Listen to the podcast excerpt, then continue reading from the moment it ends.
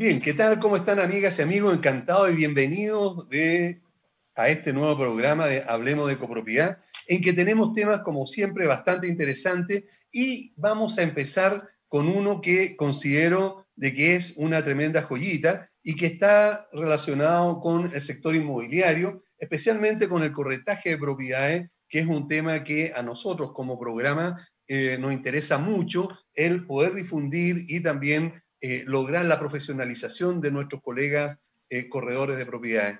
Y para ello, en esta oportunidad, estamos con Andrés Pardo. Él es psicólogo, magíster en dirección estratégica de venta, experto en venta en la industria inmobiliaria, profesor del curso de especialidad de marketing y venta inmobiliaria, fundador y director comercial de Andrés Pardo Consultores y además de eso, autor del libro La nueva venta inmobiliaria. Por lo tanto, es una persona muy conocida en el rubro y además experto en el tema de la venta, que es algo que nos ayuda mucho el tener estos conocimientos a ir mejorando nuestro servicio como eh, corredor de propiedades. Así que saludamos a Andrés. ¿Cómo estás, Andrés? Qué gusto de tenerte en nuestro programa. Hola, Aníbal. Muchas gracias a ti por la invitación. Es un agrado estar eh, contigo y compartiendo con los corredores y corredoras que nos están escuchando con el objetivo de poder transmitirles algunas buenas prácticas que van a mejorar su gestión. Perfecto, muchas gracias por, por, la buena voluntad de querer acceder y estar con nosotros en este programa. Sabemos, porque la gran mayoría eh, que está en el rubro eh, te conoce bastante bien, si no personalmente, a través de tus entrevistas, a través de las capacitaciones que haces, a través de las diferentes información donde, donde apareces tú, digamos, dando tu opinión o tu consultoría. Pero eh, queremos ir abordando eh, lo que eh, ha pasado durante todo el año pasado, en el, 2020, en el sentido de que la pandemia de una u otra forma debe haber afectado en general la industria inmobiliaria. Entonces, mi, consulta es cómo le ha afectado precisamente a la industria eh, inmobiliaria la pandemia, cómo ha afectado al consumidor eh, inmobiliario, a ese cliente que tal vez quiso o quiere comprar o, compró. ¿Cómo has visto tú esta situación? Perfecto, perfecto. Fíjate que las razones por las cuales las personas deciden hacer un cambio tiene que ver con el dolor. La necesidad es equivalente a un dolor. Tú cuando decides ir al médico, no sé, te duele la espalda, ese dolor de espalda tiene, alcanzar, tiene que alcanzar cierto umbral para que tú te movilices y vayas al médico. Si ese dolor no supera el umbral, tú no vas al médico. En ese sentido, la cuarentena ha sido obviamente lamentable desde la perspectiva de, de, lo que nos ha tocado vivir, pero desde la perspectiva comercial desde la generación de dolor ha sido, podríamos decir, y que no se entienda mal, pero provechosa para la industria, porque ha significado que muchas personas que originalmente simplemente iban a dormir a sus propiedades, eh, se dieron cuenta que en realidad no podían seguir viviendo ahí. Es decir, se produjo un incremento del dolor. Y eso se tradujo en dos cosas.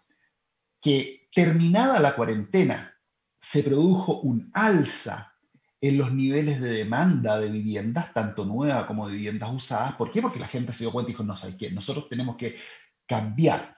Eh, no, no, podemos seguir viviendo en esta vivienda tan antigua, en este barrio bullicioso, peligroso, contaminado, etc. Entonces, en un primer momento, la cuarentena nos genera a todos un shock que nos inmoviliza. Eso es lo, normalmente cuando, cuando hay un cambio de escenario uno se moviliza. Pero después tú te acostumbras a la nueva normalidad. Y esa nueva normalidad es la que hizo que incipientemente algunas personas dijeran, a ver, ok, ahora que tengo más tiempo porque estamos en cuarentena, ¿qué cosas hay en el mercado?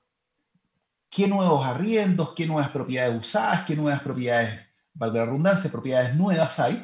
Y se empezó a producir un proceso de búsqueda de vivienda. Fíjate que eh, no recuerdo la fuente, si era el portal inmobiliario o enlace inmobiliario, hablaba de que las cotizaciones a distancia se habían más que duplicado en la mitad, más o menos en la mitad de la cuarentena. Claro, la gente hizo eco de esta necesidad, de este dolor, y empezó a aprovechar las herramientas tecnológicas para buscar. ¿Qué sucedió en términos de venta? Eh, lo que sucedió principalmente es que los corredores de propiedades no estaban bien preparados para poder hacer frente a esta nueva manera de consumir. Y las inmobiliarias, que son el foco principal de mi trabajo, tampoco. Tú hacías un análisis, eh, por ejemplo, la persona que hace el prólogo de mi libro, que es uno de los socios de una empresa que se llama TGA, que se dedica a hacer estudios de calidad de servicio en la industria inmobiliaria, él decía que eh, a la mitad de la pandemia ni siquiera un tercio de las empresas estaba preparada para poder atender a los clientes de manera digital. Entonces nos topamos con que la gente quería mirar, pero no se encontraba con los recursos adecuados para poder atender correctamente a sus clientes. ¿Y eso parece que cambió rápidamente? ¿Cómo, cómo lo, o no, o no tanto? No, la verdad que no. Ahí, Mira, yo siempre me acuerdo de una... Cuando yo comprendí por qué se dice que los chilenos son poco productivos, lo aprendí... Yo siempre pensaba que era por el tema del cafecito que nos tomamos, eh, la sacada de vuelta, la conversación. Y fíjate que la razón principal, la descubrí leyendo un artículo, es porque no utilizamos las tecnologías adecuadas o porque cuando las utilizamos no las utilizamos correctamente. Y eso pasa. Fíjate que la videollamada, como herramienta tecnológica para tener contacto con los clientes, es una herramienta que existe de mediados del siglo pasado.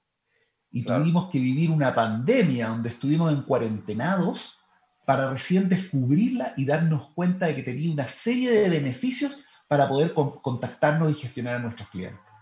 Así que yo te diría que eh, el, rubro inmobiliario recién está aprendiendo a utilizar estas herramientas, porque tener, perdona, sí.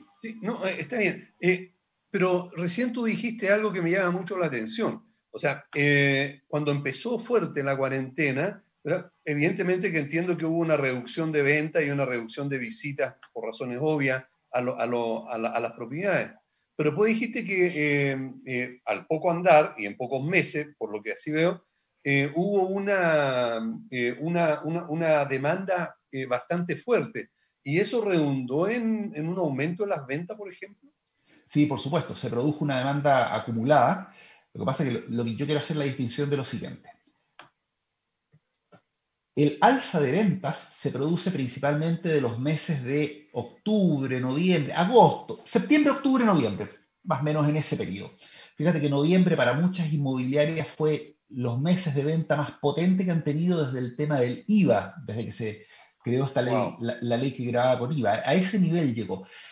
Sin embargo, parte de esas ventas son presenciales, son con herramientas tradicionales. La pregunta es, ¿cuántas ventas perdiste porque tú no tenías implementado un modelo de atención que permitiera gestionar a tus clientes cuando estos no podían visitarte. Entonces, la venta, el, alza de ventas se produjo y siempre va a existir. Lo que pasa es que van a sacar mayor provecho aquellos que estén preparados. Esto es como un maletín de gaffiter. La videollamada se ha transformado en una herramienta más que tiene que manejar aquel que es vendedor para poder gestionar mejor a sus clientes. Pero tú crees que el, en general eh, el cliente, las personas eh, empiecen a, comprar eh, vía online? ¿Cómo podría ser esto? O sea, ¿cómo, cómo, cómo yo lo podría entender lo que, lo que va a ser, digamos, o haría, digamos, un posible cliente online?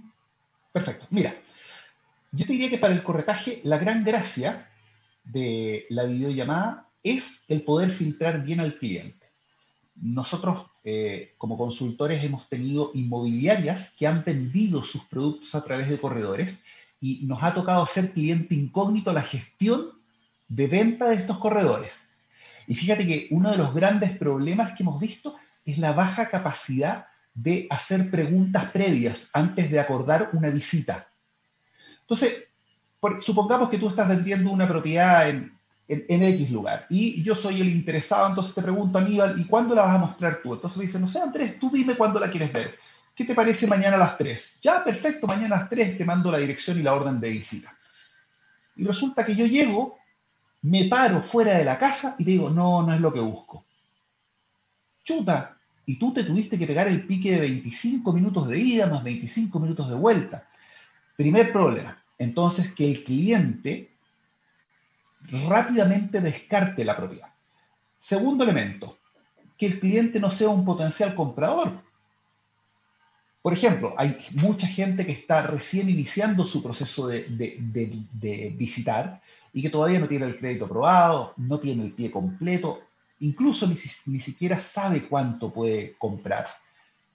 Y te pegas nuevamente un pique para toparte con alguien que te dice, sí, mira, me gustó harto, tengo que ver el crédito. Y uno dice, oye, pero si esta casa está a llegar y entregar, o sea, esto es para escriturarlo en 30 días, no para que tú recién te pongas a ver el crédito. Entonces, la videollamada, ¿qué permite? La videollamada permite que el cliente use el sentido de la vista. El sentido de la vista es clave en la venta, eh, particularmente de un bien raíz sobre todo si lo voy a utilizar para, vivir. Entonces, a través del sentido de la vista en la videollamada, yo te podría mostrar a ti como cliente, mira, esta es la ubicación del, de la casa que estamos vendiendo del departamento. Una foto de la fachada del edificio, una foto del interior, cosa que el cliente haga un primer filtro. ¿De verdad te gusta, Aníbal? ¿Te gusta la casa? Sí, está bonita. Ok, cuéntame un poco de ti. Entonces, esa conversación más profunda, donde realmente tú como cliente puedes hacerte una mejor impresión, va a permitir que tú hagas visitas a las propiedades, pero visitas mucho más productivas, mucho más efectivas. Entonces, ese es un elemento para el cual yo visualizo de manera muy potente la videollamada. Y la segunda es cuando tú estás vendiendo propiedades que te quedan muy lejos. Por ejemplo, yo estoy viendo terrenos en Chiloé y resulta que tengo un millón de consultas sobre el terreno que al ser abordadas por teléfono no podemos conversar. Eh, es difícil explicarse. Oye, pero ese deslinde que se ve ahí, que tú me estás mostrando, ¿qué diferencia altura tiene con el sitio que me ofrece? Se necesita el sentido de la vista. Entonces, facilita mucho la venta eh, o una aproximación inicial al producto el poder utilizar esta herramienta. Eso significa de que yo como, corredor por esa propiedad que estábamos conversando, donde tú fuiste, y encontraste que no te gustaba por el sector o por la fachada, eh, yo debería tener entonces buenas fotos, un buen video, eh, cómo yo presento eh, antes entonces para evitarme yo el viaje y hacer perder tiempo a ese posible cliente. Perfecto. Bueno, o sea, es, si hay algo que tienen que hacer los corredores habitualmente es un curso de fotografía. Ahí este es un rubro en que las fotos muchas veces son de muy baja calidad y, eso se subsana con, haciendo simplemente un, pequeño curso de, fotografía y eventualmente eh, llevando, ¿sabes qué? Un pequeño trípode con una luz, porque normalmente los problemas son de iluminación. Bueno, a ver, ¿por qué una persona que ve fotos podría igualmente necesitar una videollamada. Fíjate que hay una cuestión bien interesante que es, la gente no sabe necesariamente cómo navegar en todos los sitios web. Esa es la razón además por la cual sitios como el portal inmobiliario o enlace inmobiliario o Yapo funcionan bien, porque toda la oferta está presentada de la misma manera. Entonces, basta con que yo sepa filtrar en Yapo para encontrar zapatos y yo puedo cambiar la palabra zapatos por inmueble y listo. Inmueble, región metropolitana, arriendo, comuna de Macul, listo, me aparece. En cambio, yo me meto a la página del corredor 1, el corredor 1 tiene los arriendos acá, la propiedad fuera de Santiago acá, después me meto al corredor 2 y también es distinto. Entonces, pese a que a veces puedes tener la información disponible, no necesariamente el cliente accede con facilidad. Entonces, la videollamada permite que de partida tú me cuentes qué es lo que buscas y yo te presente de manera guiada y además con una narración que se, denomina en venta relato, te voy explicando cómo se vive ese producto. Muchas veces, por ejemplo, los departamentos están en mal estado y, tú, y tú la foto, aparte de no tener una foto profesional, te encuentras con que es un producto en mal estado, pero a veces con mucho potencial. Bueno, la foto, la foto no habla de esas cosas no dice que ese arriendo está en 420 porque tiene estos detalles, pero que estos detalles con 150 mil pesos los arreglas. Simplemente dice 380 o 420, qué sé yo, y uno lo mira a la foto y dice, ¡ay, qué feo! No, descartado, descartado. Y por otro lado, te permite tener feedback. Entonces, yo te muestro la propiedad y tú me dices, oye, Andrés, que está fea. Ah, pero... Y aparte de Macul, te sirve la Florida porque tengo un departamento, dado lo que tú me estás diciendo, que es precioso en la Florida. A ver, muéstramelo, dices tú. Y yo te lo muestro. Y ahí a lo mejor ahí se produce nuevamente un descarte y simplemente es un cliente para el cual yo no tengo el producto que él busca, o a lo mejor agendamos una visita, pero una visita intencionada. Entonces, la videollamada es una herramienta que va a aumentar la efectividad. Y, a mí me parece que hoy día, sobre todo por los tiempos de desplazamiento que hay en Santiago, es indispensable aumentar la efectividad, la eficiencia en el uso de nuestro tiempo. Nos has dado un tremendo consejo que creo que todos los corredores deberíamos anotarlo y tomarlo en cuenta y empezar a trabajar un poco en eso. Eh, ya que estás hablando acerca de, venta inmobiliaria, eh, tú eh, hiciste, escribiste un libro que se llama La nueva venta inmobiliaria. ¿No podrías explicar un poco en qué consiste, de qué se trata? Sí, mira, eh, el año pasado principalmente eh, nosotros transformamos todos nuestros programas de capacitación para inmobiliarias, los transformamos en versiones en formato online a cortar de abril y los hicimos abiertos. Es decir, cualquier persona podía inscribirse a lo mismo si era todo un equipo, se juntaba con el resto de la gente, llegó gente de Perú, nosotros tenemos clientes en Perú, gente de Colombia, Paraguay, etc. Y este libro eh, resume parte de los cuatro talleres principales que hicimos. Nosotros hicimos un taller de gestión de leads, que es en el fondo cómo gestiono de manera efectiva estos contactos que llegan a través de, los, de las redes sociales o de los portales. Hicimos uno que se llamaba Cómo vender por Zoom y no morir en el intento. Y otro denominado Los seis pasos para el cierre a distancia. Y finalmente había uno que se llamaba Gestión de objeciones. Bueno, y este a estos talleres asistieron aproximadamente 3.000 personas, los vimos desde abril hasta septiembre más o menos, y es una recopilación del conocimiento que fuimos generando. Y fíjate que yo encontré eh, que existen cuatro ventas, cuatro tipos de ventas en los cuales la videollamada va a trascender a la cuarentena. Esto es como, es como el WhatsApp. Uno descubrió el WhatsApp y dijo, no, el WhatsApp no va a expirar nunca hasta que eventualmente aparezca otra tecnología. Bueno, yo soy capaz de visualizar que quienes manejen bien esta herramienta van a tener una gran ventaja competitiva en cuatro áreas de negocio. La primera de ellas, la venta inversionista.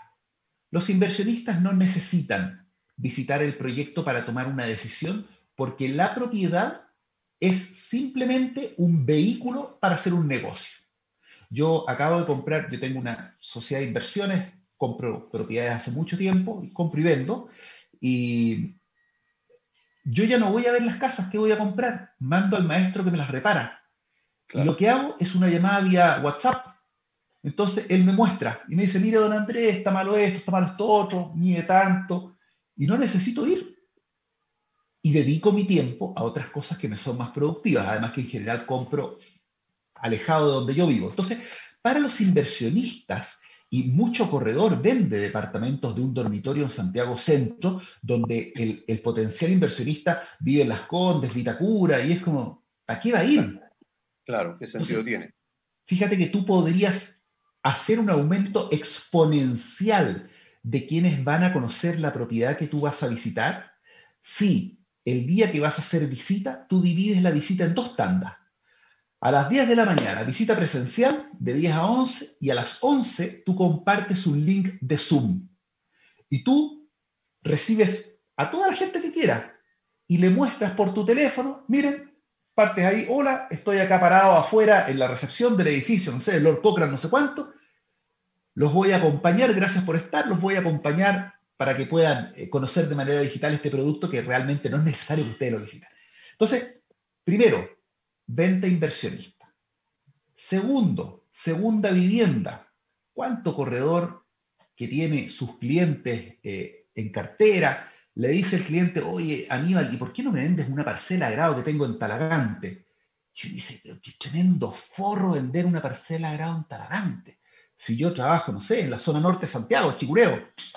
Bueno, hagamos visitas, pero hagámoslas con clientes que sean potenciales. Entonces, es, la videollamada, como mencionaba antes, permite mostrar más información y conocer, mirándole a la cara, mirando la expresión, los ojitos del cliente, mirar si de verdad lo que le estoy presentando le hace sentido y vale la pena que nos peguemos un pique atalagante para conocer esa propiedad. Entonces, el segundo tipo, segundo tipo de venta es la venta a distancia. El tercer tipo de venta es más inmobiliario y tiene que ver con que hay veces que uno vende productos que no tienen nada que mostrar. O sea, por ejemplo, tú estás vendiendo un proyecto en blanco o a lo mejor estás vendiendo un terreno. La verdad que la foto del terreno es lo mismo ir a verlo parado ahí que, a lo mejor mirarlo en fotos con Google Maps, con Google Earth y todas estas tecnologías. Entonces, para ese tipo de ventas, pero sobre todo la inmobiliaria donde estás vendiendo con plano, bueno, muestra los planos a través de Zoom. Aquí a veces que el cliente vaya a lo mejor a, estación ah, central. Claro. Y el cuarto, finalmente, que este sí que es importante para los corredores, es el de la primera vivienda. Para la primera vivienda, más que hacer un cierre a distancia, a lo mejor puede funcionar con los arriendos, pero en una venta lo que va a permitir es, eh, es categorizar al cliente. ¿Le gusta el producto? Sí, le gustó. ¿Le, ¿Le alcanza para comprarlo? Le alcanza. Y está dispuesto a comprarlo bajo la política que tenemos de venta, sea el propietario o yo como, como, como corredor, de mi 2%, de firmar promesa con vale y con instrucción. Entonces, esas cosas en una conversación face to face, como estamos teniendo nosotros en este momento, es totalmente distinta que hacerla por teléfono. Entonces, sí, de todas maneras. Entonces, esos, esos son los cuatro tipos de ventas en los cuales eh, la videollamada puede constituirse en una gran herramienta para corredores y vendedores inmobiliarios. Perfecto. si, alguien, correcto, Andrés, muchas gracias. Si alguien quisiera eh, comprar tu libro, ¿dónde lo consigue?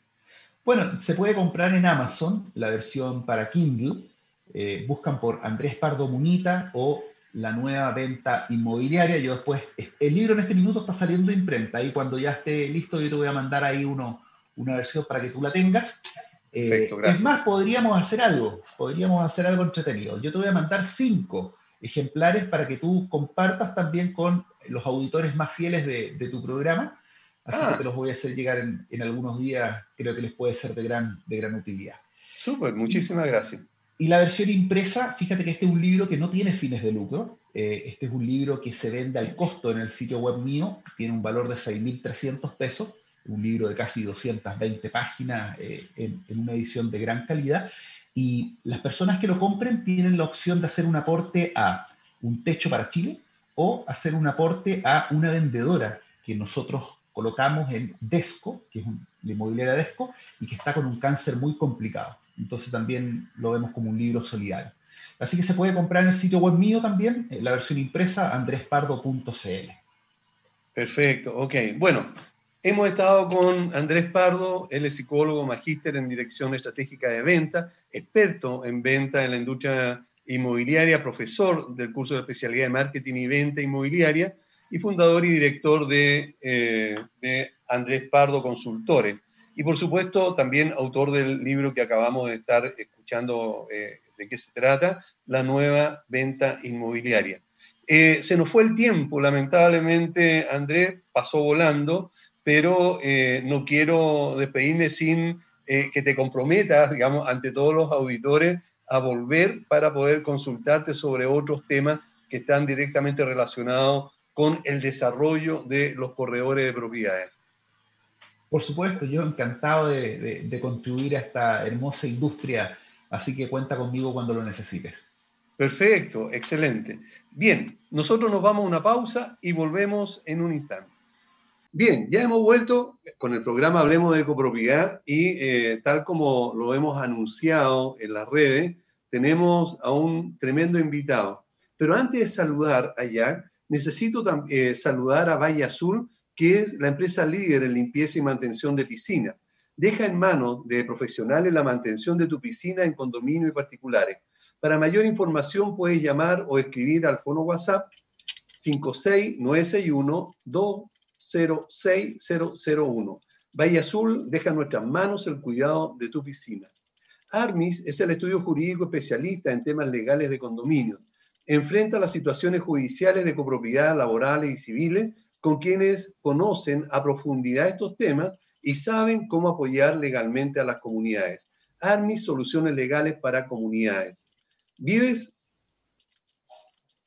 y eres además eh, administrador de comunidades? Bueno, la mejor forma de administrar comunidades es con un software adecuado para tus necesidades. Visita edipro.cl y al usar la demo si te darás cuenta de lo fácil y práctica que resulta ser. Y si te decides a contratar sus servicios, los servicios de Edipro, dile que vas de parte del programa Hablemos de Copropiedad y te van a hacer un 20% de descuento de manera permanente, no solamente por un mes, sino que durante todo el tiempo que dure tu contrato. No te pierdas entonces la oportunidad de mejorar tu servicio y seguir creciendo. Visita www.edipro.cl. ¿Quieres tener tranquilidad y seguridad en los ascensores de tu comunidad? Ingelif es una empresa en la que se puede, confiar. Llevan 17 eh, años en el rubro, asegurando calidad y profesionalismo en su servicio. Los clientes lo recomiendan y nosotros como programa también, por lo tanto, puedes tener y contratar los servicios de Ingelif con toda confianza. Lo puedes ubicar en ingelif.cl. Y tal como dije, eh, y lo he anunciado, eh, tenemos hoy día, ahora, y todos lo están viendo, a Jack Alaluf. Él es director ejecutivo de Alaluf Corredores de Propiedades y vamos a conversar con él sobre temas que están directamente relacionados con nuestra actividad como corredores de propiedades. Jack, un privilegio tenerte en nuestro programa. Muchas gracias por estar con nosotros. Gracias a ti, Aníbal. Feliz de poder estar con ustedes. Perfecto. Eh, lo primero que debo preguntarte, Jack, eh, ¿cuáles son las áreas de servicio que tiene tu empresa a la luz y cuánto eh, tiempo lleva en el mercado de la intermediación inmobiliaria? Mira, llevamos 40 años en, este negocio. partimos con, construyendo, construyendo casas en la Florida, y después, por razones familiares, invité al resto de la familia que participen conmigo en la gestión de, del corretaje de propiedades. Empresa que ha ido tomando cuerpo en estos 40 años eh, y que ha sido más importante el área del, del corretaje, llamémoslo así, o servicios inmobiliarios, más que la construcción misma. Eh, las áreas de servicio que tenemos en corretaje son, como el nombre lo dice, primero que nada, la intermediación, corretaje de propiedades, la asesoría inmobiliaria, asesoría inmobiliaria a todo quien necesita ver qué hacer con su proyecto, con su terreno, con cómo transformar eh, eh, las propiedades en, otro, en otro objeto, como es el caso de hoy con la hotelería, por decir un ejemplo, por el tema de la pandemia. Eh, la otra área es el área de licitaciones y remate. Licitaciones y remate es una forma de venta un poquito más eh, shock. Eh, tiene la, la, posibilidad de ser vendida en pocos meses, no, no requiere tanto tiempo. Ah, para eso es necesario hacer un buen estudio y vender al precio justo, un precio justo que va por el lado de abajo, no por el lado de arriba. O sea, un precio justo, un precio de oportunidad. Y ahí es donde se producen estos conceptos eh, de, de, estas opciones de licitaciones. Por otro lado, tenemos el área de eh, desarrollo de proyectos, o gestión de proyectos, o gerenciamiento de proyectos, eh, que también es un área que eh, va más ligada a la construcción. esas son las áreas principales que tenemos en la empresa. Ahora, ¿ustedes el servicio solo lo brindan en el área metropolitana, en Santiago? No, nosotros cubrimos todo el país. Estamos en el área metropolitana con nuestra oficina matriz. Tenemos dos oficinas en cuarta y quinta región y además tenemos corresponsalía en todo, en todo el país. Eh, cubrimos todo el país, incluso ah, ciudades, ciudades como Pucón, Zapallar, eh, Panguipulli, eh, balnearios también, como Pichilemu, Matanza, además de las grandes ciudades de todo el país.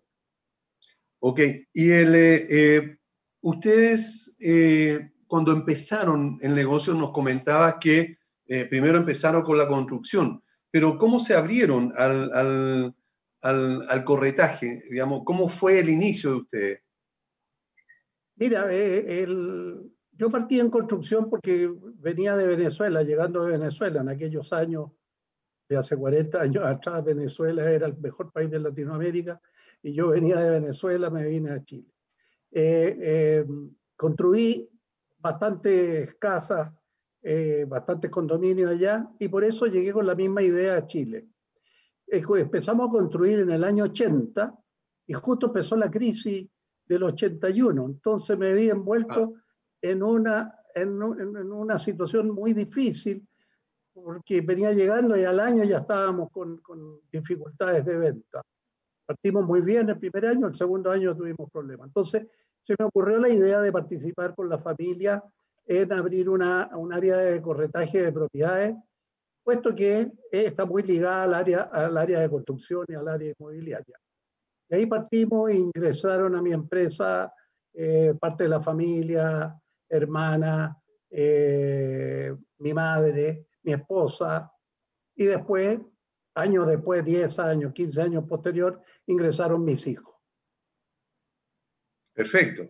Ok, y ahí entonces ya iniciaron esto. Ahora, llegando ya a, la situación actual, ¿cómo afectó en tu empresa, primero, eh, la violencia social que todos, eh, que todos vivimos, y después la pandemia en el negocio precisamente eh, del corretaje, durante en general eh, en los últimos 15 meses? Mira, la, violencia social afectó fuertemente a nuestra industria. Eh, se paralizó todo lo que es la inversión en locales comerciales, en inversión en, en parques industriales, galpones industriales todo lo, que es el negocio principal nuestro fue bastante paralizado durante la época de, la violencia social. Posteriormente nos vimos envueltos en la pandemia y ahí tuvimos que hacer un cambio de giro, un cambio de determinación y no hemos, no, ahí no fue cuando abrimos todo el país. Eh, buscamos la manera de eh, llegar a todo el país con nuestro servicio eh, porque hemos visto que en el resto del país tienen, eh, los, corredores no cuentan con los servicios tan completos como los que contamos en, en la región metropolitana. Entonces creíamos que podíamos dar un gran aporte y ahí fue como nos desarrollamos en el resto del país y eso nos permitió pasar la pandemia un poquito menos adolorido, porque la pandemia sin duda ha bajado los números de todo el rubro inmobiliario, pero nosotros nos defendimos un poquito por esta apertura a nivel nacional. Ahora, eh, lo que acaba de señalar en cuanto a, la diferenciación eh, de, ustedes como empresa a la luz con eh, algunos colegas, digamos, de regiones, ¿lo, ¿lo, podrías mencionar? ¿Y cuál es la diferencia que podría haber? Sí, mira, primero que nada, cuando uno se encuentra con un cliente que quiere vender o comprar una propiedad, hay que buscar la manera de asesorarlo. Sin duda que hay corredores buenos en, las ciudades que individualmente se saben el negocio completo porque lo han trabajado por años, por generaciones. Pero, pero nosotros damos un servicio un poquito más integral, más profesional, en el cual participan arquitectos, abogados, empresas constructoras, eh, especialistas en, en, la parte digital, en la parte de redes sociales. Entonces el servicio que damos nosotros es bastante más completo del que puede dar un corredor en una, en una ciudad eh, cualquiera del país. Y el hecho de eh, ahora haber estado en cuarentena durante tanto tiempo, ¿cómo pudieron adaptarse? ¿Qué cambios tuvieron que hacer para cambiar el tipo de, eh, digamos, de, procedimiento en cuanto a la oferta eh, o también, digamos, en cuanto a la forma de mostrar las propiedades? Mira, tuvimos que rápidamente convertirnos en un, convertirnos en un, un procesador digital mucho más ágil de lo que veníamos anteriormente. Entonces, e, estas invitaciones por Zoom con los clientes, una invitación por WhatsApp y mostrarle propiedades por fotografía, por imágenes, por video, pasó a, tomar cuerpo rápidamente. Eh, pero, pero no hay como la visita misma de la propiedad, porque para comprar una propiedad de cientos de millones de pesos, al final no se compra por, un, por una, en una pantalla eh, se compra mirándola, viéndola, tocándola y viendo el entorno, sintiéndolo. Así que estuvimos con, bastantes bajas de ventas producto de eso en la época de la cuarentena. Después, cuando se abrió, eh, eh, mezclamos el trabajo entre teletrabajo y físico. Entonces dejamos la mitad de la gente en sus casas trabajando en teletrabajo y la otra mitad o menos de la mitad en la oficina. Eh, con el aforo que corresponde. Donde habían antes 40, 45 personas trabajando, teníamos 15 o 20 personas cuando mucho, eh, con las distancias de a 3 metros cada uno, y casi todos en sus casas y atendiendo a los clientes por teletrabajo, o yendo a visitar directo desde su casa a la propiedad que tienen que visitar. Claro, eso significa que evidentemente ya la gran mayoría, como no ha sucedido en todas las empresas, ya no están yendo los funcionarios a, eh, a estar, digamos, en, la misma oficina, sino que esto del teletrabajo ha ayudado muchísimo. Pero quienes tenemos que salir a terreno en algún momento eh, tuvimos que seguir haciéndolo. Y eh, entonces ustedes se iban directamente desde su casa hacia el lugar que había que mostrar, ¿verdad? Porque esa parte es imposible, digamos, de dejarla, aunque alguien quisiera comprar, digamos, para inversión siempre va a querer mirar la propiedad, va a querer tocarla, va a querer, digamos, eh, eh, tener, digamos, eh, contacto con lo que, lo, que está, lo que está invirtiendo, ¿verdad? Así es. La visita es fundamental. Y en la época de la cuarentena las visitas bajaron a, un, un, porcentaje cercano al 10%, 20% del total. Entonces la baja fue impresionante. Pero eso fue el periodo de la cuarentena, pero cuando se levantan las cuarentenas, empiezan rápidamente los, los interesados a buscar sus propiedades y las decisiones son más rápidas. Por lo tanto, se dio un efecto de, de, rebote muy rápido. ¿ah? Correcto. Ahora, eh, si tuvieras que eh, medir el, el, promedio digamos, entre lo que bajó digamos, los, primeros, eh, los primeros seis, ocho meses del, del, año pasado con los últimos cuatro meses, ¿podrías decir de que hubo un cierto equilibrio que, digamos, en promedio anual se pudo mantener el, promedio de venta? ¿Cuánto fue la caída? ¿Cómo, cómo puedes evaluar tu, eh, tu gestión? Sí, mira, que todo depende del área de negocio. Hay áreas de negocio que fueron del 100%, se fueron al 30%. Eh, como ah. el caso de, la oficina. La oficina se fueron al 30 en los meses mejores, porque también llegó al 10%. Eh, la, la oficina fueron muy afectadas. Eh, hay áreas muy favorecidas, como el e-commerce ha, ha, favorecido los galpones industriales. Entonces, esa área subió. En vez de vender 100, pasamos a vender 130. el área de los departamentos. Los departamentos hubo mucho movimiento de cambio de departamentos por casa. La gente se aburrió en la época de la pandemia de vivir en casas, en departamentos pequeños y buscó la salida a casas en, el perímetro de la ciudad, un poquito más, más, afuera de la ciudad, para poder optar a comprar una casa un poquito más económica. Así que se movilizaron hacia afuera. Y eso generó movimiento que la baja eh, eh, eh, no fue tan alta. Eh, en el fondo bajó nada más que un 20%. Ah, ya, correcto. Fíjate que lo que acabas de mencionar eh, coincide con lo que han dicho varios corredores y también otras personas que hemos entrevistado, en que muchas personas del área metropolitana especialmente empezaron a buscar y hacer negocio o comprar fuera incluso del área metropolitana, en regiones cercanas, eh, se ha cotizado más, allá también han tenido mucho más movimiento que antes incluso, porque hay una, una fuerte demanda de gente que vive eh, o vivía en Santiago, en el área metropolitana, y ahora se quiere ir, precisamente porque el teletrabajo le permite eh, estar, digamos, ejercer su actividad a la distancia. Entonces coincide bastante.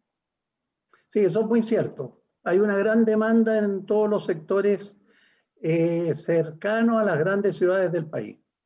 Cercano a Concepción, cercano a Temuco, cercano a Osorno, cercano a, Puerto Montt, eh, cercano a, Antofagasta, bueno, a todas, las, a todas las ciudades grandes y sobre todo con mayor fuerza en la región metropolitana de Santiago, en el cual la gente ha, cotizado, ha comprado y se ha ido a lugares como Viña del Mar, eh, eh, Zapallar, eh, Papudo, La Serena, hacia el sur, Matanza, Pichilemu, Constitución, todos los lugares costeros, Algarrobo, los lugares costeros ha llamado mucho la atención porque la gente le gusta estar cerca de la costa, la costa tiene grandes beneficios para la salud. Claro, claro que sí. Eh, por lo tanto, eh, en resumen, como tú mismo acabas de señalar, eh, la venta en promedio bajó un 20%. Fíjate que también ese, ese, ese, ese porcentaje coincide con lo que nos han dicho otras personas que hemos entrevistado. Está, muy, muy cercano, digamos, entonces, y podríamos ya pensar en algo así como un promedio nacional, ¿verdad? porque han sido varias las personas ya que nos han dicho lo mismo, por lo tanto, eh, no, es, no, bajó en demasía la venta. Ahora, en el caso de los arriendos, eh, durante el tiempo, especialmente de la pandemia o, de la, o, la, o, la, o la ola más fuerte de cesantía, eh, ¿afectó el canon que ustedes les cobraban a, a, los a los arrendatarios? Es decir, en algún momento tuvieron que negociar con ellos un menor valor tanto en oficina como en, propiedades habitacionales? Sí, así es. Mira, el 20% aproximadamente, entre el 15 y 20% aproximadamente de los clientes que arrendábamos, que arrendaban propiedades, se acercaron a pedir descuentos o postergaciones de pago o renegociaciones. Y, ahí, bueno, hay, hay de todo. Hay gente que ah, se aprovechó la coyuntura para pedir y otros porque realmente necesitaban, porque quedaron sin trabajo y al quedar sin trabajo no tenían los ingresos para poder pagar. Entonces, hubo que sentarse con cada uno, evaluar, calificar y algunos les dimos descuento hasta el 50%, otros y otros 40, 30 y 20%. Eh, pero o, también tomábamos toda una deuda de algunos casos que debían tres meses de acumulado, tomábamos la deuda y la, la lanzamos a, seis meses, a ocho meses o diez meses más para adelante y, que no paguen el acumulado porque se les hacía muy pesado. O sea, se le dio agüita a los que, a los que necesitan, eso es fundamental. Claro. Pero también, tal como tú estás diciendo, el porcentaje en realidad fue bastante bajo, ¿ah? porque en promedio de 15 a 20%, creo que eh, no es una, una, cantidad relevante de personas que fueron afectadas, porque pensábamos, ¿verdad?, que iba a ser sobre el 50, el 60%, porque cómo se proyectaba, digamos, todo este, este problema económico, digamos, eh, esta tragedia económica que todos pensábamos que iba, que, iba a suceder. Ahora, eh, ¿Cómo crees tú que eh, viene el movimiento inmobiliario para, para el futuro, especialmente el futuro cercano que es este año 2021? Yo lo veo bien, va a haber un efecto rebote importante. El, el, rubro inmobiliario es un rubro muy leal, es un rubro que, que pocas veces cae, siempre sube, siempre la tendencia en los años, si uno lo ve, las curvas son ascendentes, con pequeños bajas en la época de crisis, sin duda en la época de la guerra, Primera y Segunda Guerra Mundial, en la época de las depresiones, depresión del año 29, eh, ahí se vieron castigos de 30, 40%, 50% en los bienes transables en esa época, pero se recuperan en uno o dos años, o sea, las propiedades es un rubro tremendamente leal, eh, se recupera más que otros rubros. por eso yo amo esta, esta, esta área de negocio, porque no hay periodos malos que duren mucho tiempo y hay gente que, que, piensa que las propiedades van a bajar, que con la crisis van a bajar a la mitad. Eso no existe. Los precios, no sé si tú te has dado cuenta, Aníbal, fíjate que los precios en los departamentos nuevos, las propiedades nuevas, bajaron, te hacen un descuento del 2%, del 3%. Con suerte. Con suerte, claro. Si pagas un poquito más al contado, te hacen un 3%. Entonces, cuando decían que va a bajar un 10, un 20, un 30, no, eh, habían oportunidades. Hubo oportunidades, hace meses atrás se dieron unas pocas oportunidades, todavía, todavía en el mercado hay algunas. Eh, ¿Por qué? Porque hay gente que, que, no la ha pasado bien en otros negocios y ha tenido que entrar a liquidar eh, sus bienes raíces. Entonces ahí se dan descuentos del 15%, 20%, cuando mucho. Pero, Pero muy marginal, ¿verdad? Es marginal, son poca gente está con mayores problemas y esos son los que liquidan. Pero en general, el rubro inmobiliario no ha bajado mayormente el precio. Y, incluso yo creo que el futuro va a ser con más precio, un precio más alto, porque aquí se juntan varias cosas. Uno que es la demanda, que está la demanda insatisfecha, producto de este bajón que hubo el año pasado. Y segundo, todas las nuevas disposiciones municipales, y ministeriales, eh, eh, todo, todo el tema de de cesión de espacio público, de, de, exigencias mayores eh, por el tema de la sustentabilidad. Todo esto conlleva a que la propiedad va a tener un mayor costo en los próximos años. Ahora, eh, esto evidentemente que responde una pregunta que te quería hacer ahora referente a lo mismo en cuanto a, al porcentaje de baja eh, del valor de las propiedades. Entonces, eh, como para redondearlo, podemos decir de que en general ni los eh, proyectos nuevos, las propiedades nuevas, ni tampoco las usadas, eh, tuvieron una baja considerable en esta, en esta pasada, digamos, de, pandemia que tuvimos durante el 2020, ¿verdad? No, no, no la gente no se vio afectada, ni, ni, hubo, digamos, una, digamos, un, un, un susto, digamos, por vender rápidamente, no importando el precio. Por el contrario, se mantuvo, fue muy ordenado. Sí, los proyectos nuevos que están apalancados por la banca tienen un socio que es el banco. Y como el banco no quiere liquidar, no quiere que el cliente se le caiga, lo apoya. Lo apoya eh, con cierto resguardo, con todo lo que quiera, los bancos se cubren, pero apoyan a las empresas inmobiliarias y constructoras. Por consiguiente, no hubo desesperación por bajar precios. Y por eso que tú ves que los descuentos son de 3%, de 4%, cuando mucho. En los productos eh, usados, en las casas usadas, departamentos usados, eh, oficinas usadas, ahí se dieron descuentos de, de 10, 15 y 20%, pero en pocos casos. Eh, no, no, no, fueron, no fue un caso muy propagado por el, por el área de, de, las más afectadas, que fueron las oficinas mayormente.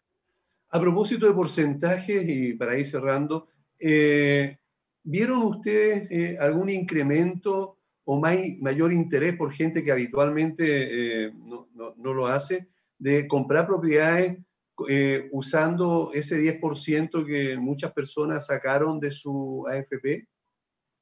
Sí, eh, yo no lo vi personalmente en nuestra compañía porque no tenemos ese tipo de productos, departamentos de, de 1000, 2000 UF, pero esos departamentos que son aptos para inversión, inversión inmobiliaria, departamentos de un dormitorio, eh, se han vendido bastante bien con ese 10%, o, o, porque la gente llevó ahorro a, a, los bienes raíces, porque el, el dinero no te paga nada en el banco hoy en día. Entonces, eh, la gente se desespera por comprar eh, departamentos para inversión. Y es así como ha habido bastante éxito en las inversiones inmobiliarias de departamentos pequeños. Perfecto, ok. Bueno, hemos estado con Jack Alaluz, él es director ejecutivo de Alaluz Corredores de Propiedades, una persona muy conocida en el rubro, de mucho prestigio también su empresa, quien eh, tuvo la gentileza de conversar con nosotros primero para contarnos cómo es su, eh, su empresa y también eh, cuál es su visión, tanto de lo que sucedió como de lo que va a pasar con el mercado del corretaje de propiedades. Jack, muchísimas gracias por estar con nosotros. Es un gusto también, Aníbal, para mí participar. Me encanta estar con la gente, dar mi experiencia. En la vida, ya cuando ya sumamos experiencia por los años que uno tiene, 40 años en el rubro, lo único que queremos transmitir es esta experiencia. Así que te agradezco a ti que me des esta oportunidad. Ok, esperamos vernos en alguna otra ocasión aquí mismo en el programa. Ok, Aníbal, muchísimas gracias. Gracias a ti, que estés muy bien. Chao. Bueno, eh, pronto eh, debemos irnos a una pausa, pero antes eh, quiero saludar nuevamente a, a, Ingelif, que es una empresa de mantenimiento de ascensores y transporte vertical. Llevan ya sus cuantos años como profesionales, todos vienen de otras, de de mantenimiento de ascensores, por lo tanto tienen muchísima experiencia. Ingelif está, estará con nosotros también muy pronto después de la pausa, incluso vamos a estar conversando con ellos. CCS, Corredores de Seguro, cuenta con más de 20 años de experiencia asesorando y asegurando a las comunidades de edificios y condominios. CCS, Corredores de Seguro, brinda una atención personalizada y un exclusivo apoyo en la tramitación de los siniestros cuando estos ocurren. Contacta a, CC, perdón, eh, Seguros a través del 228 338 715.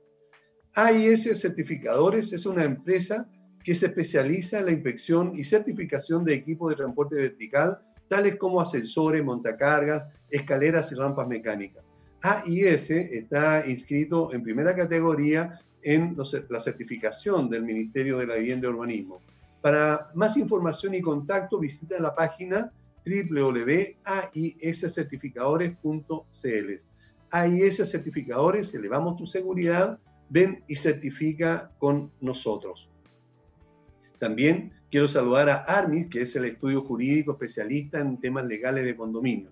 Visita el www.armis.cl, donde además vas a poder eh, revisar la plataforma sobre asesoría jurídica que tienen nuestros amigos de ARMIS y puedes allí entonces interiorizarte de un montón de ayuda que ellos tienen para, todo, para todas las personas que quieran saber sobre copropiedad.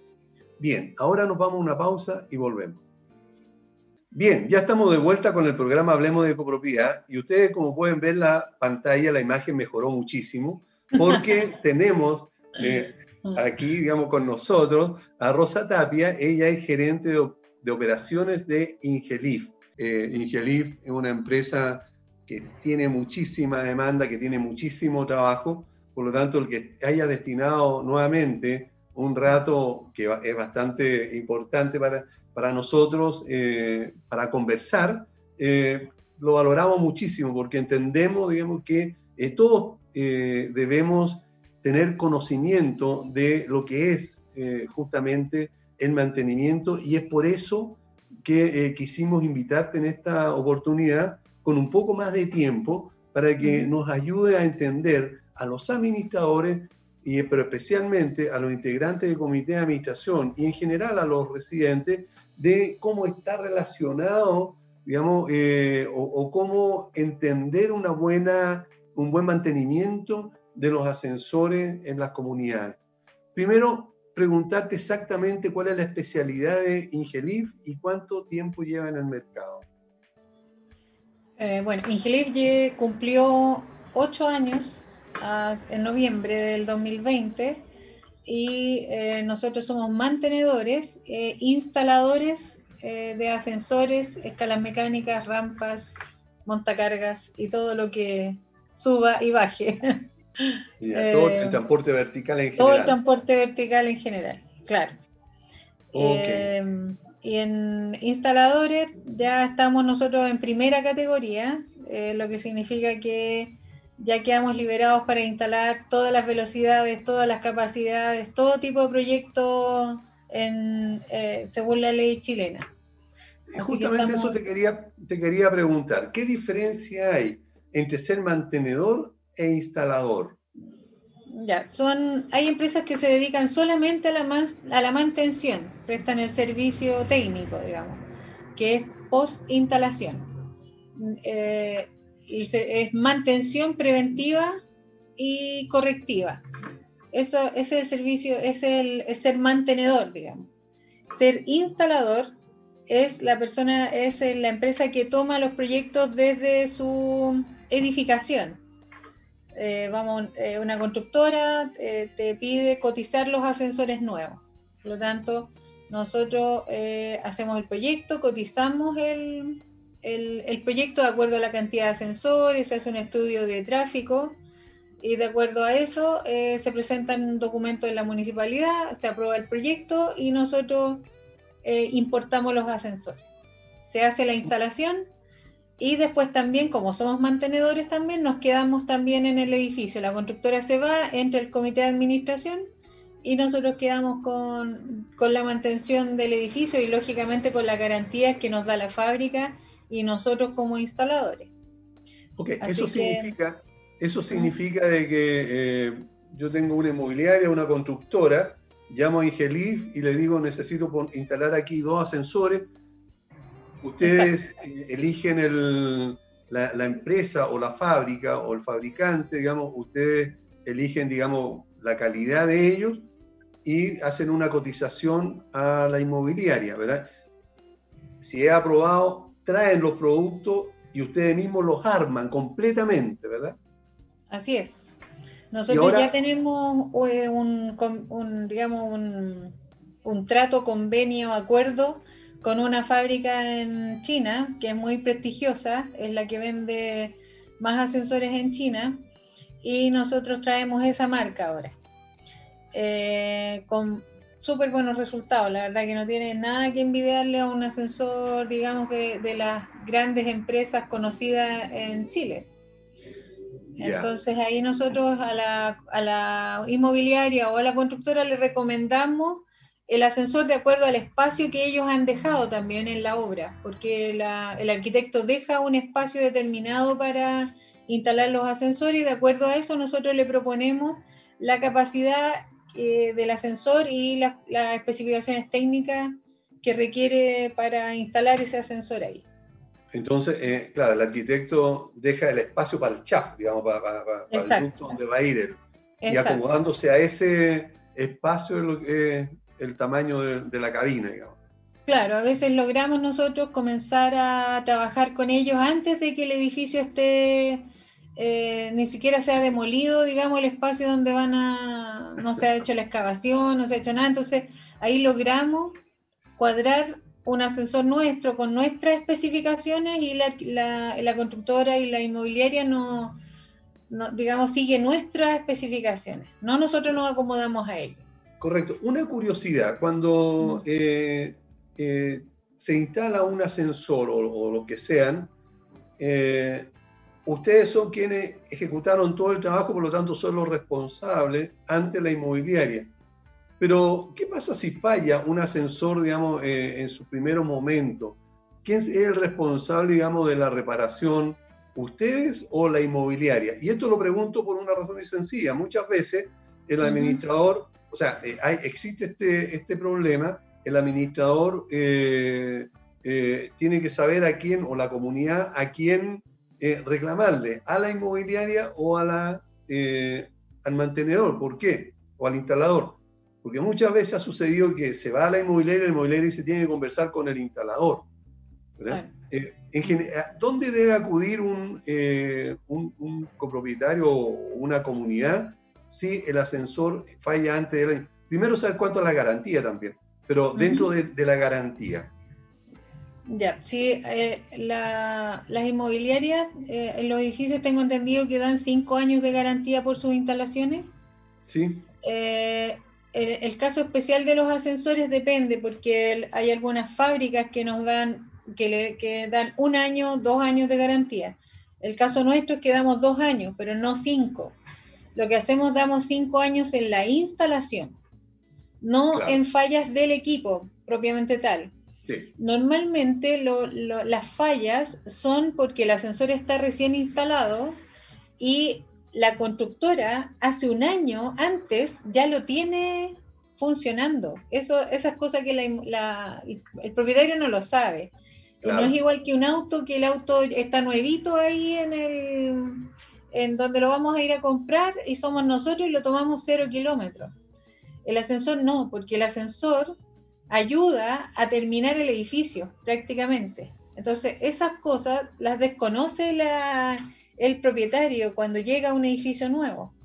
Claro, porque nosotros eh, estamos entregando ascensores cuando ni siquiera han, pintado la fachada del edificio, no han puesto, por ejemplo, los muebles de cocina, en los departamentos no han equipado nada. Entonces, eh, para ahorrarse la pluma, la grúa pluma está grande que se ve en todas las obras, las constructoras nos empiezan a apurar a nosotros para que les entreguemos los ascensores. Entonces, ¿qué hacen? Los forran, los forran completo, los dejan como montacargas y terminan el edificio con los ascensores.